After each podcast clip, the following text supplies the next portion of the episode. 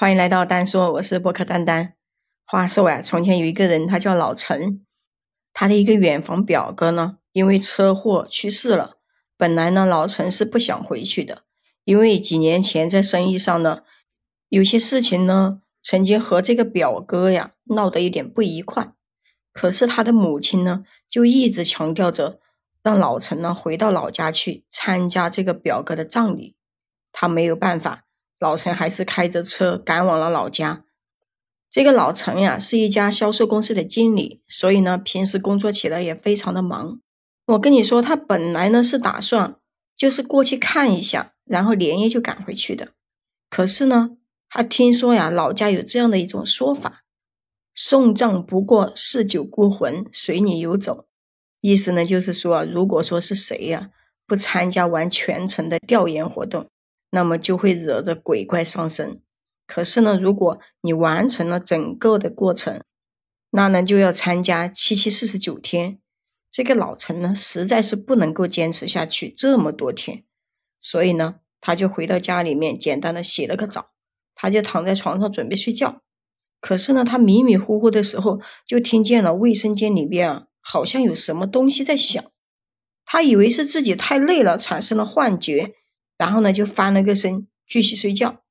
可是啊，那个声音并没有因此而停下来，而且呢，还有一点越来越大的架势。老陈呢就感觉到害怕了，因为他听见那个声音啊，已经有一会儿了。他打开那个屋子里面所有的灯，并且呢拿出了一根棒球棒，就是呢哆哆嗦嗦的走到了那个卫生间的门口。可是当他推开卫生间门的时候，他就发现那里面什么东西也没有啊！他就觉得原来真的是虚惊一场，也许呢真的是自己太累了而产生的幻觉吧。他就准备呢去洗个脸，然后回去继续睡觉。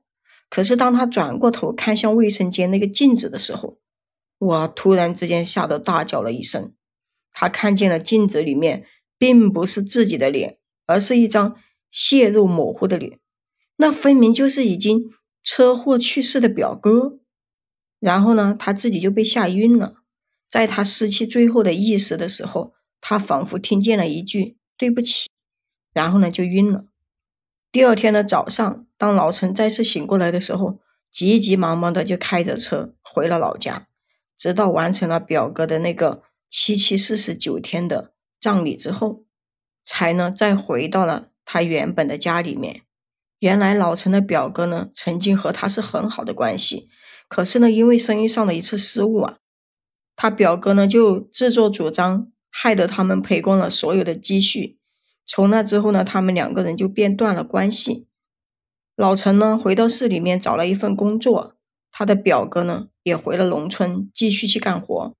可是他的表哥呢，一直都想对老陈说一句对不起，可是一直都没有机会。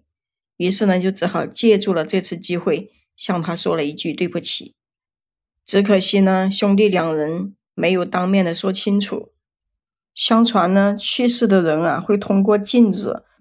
来完成生前没有完成的心愿，所以呢，老陈才会与他表哥进行了这样一次的偶遇。好了，今天的故事呢，就跟你分享到这里啦。关注丹丹，订阅我的专辑。如果你喜欢我的节目，也可以加入我的听友粉丝群，就是丹丹的拼音加上八七二幺零。我们下期再见。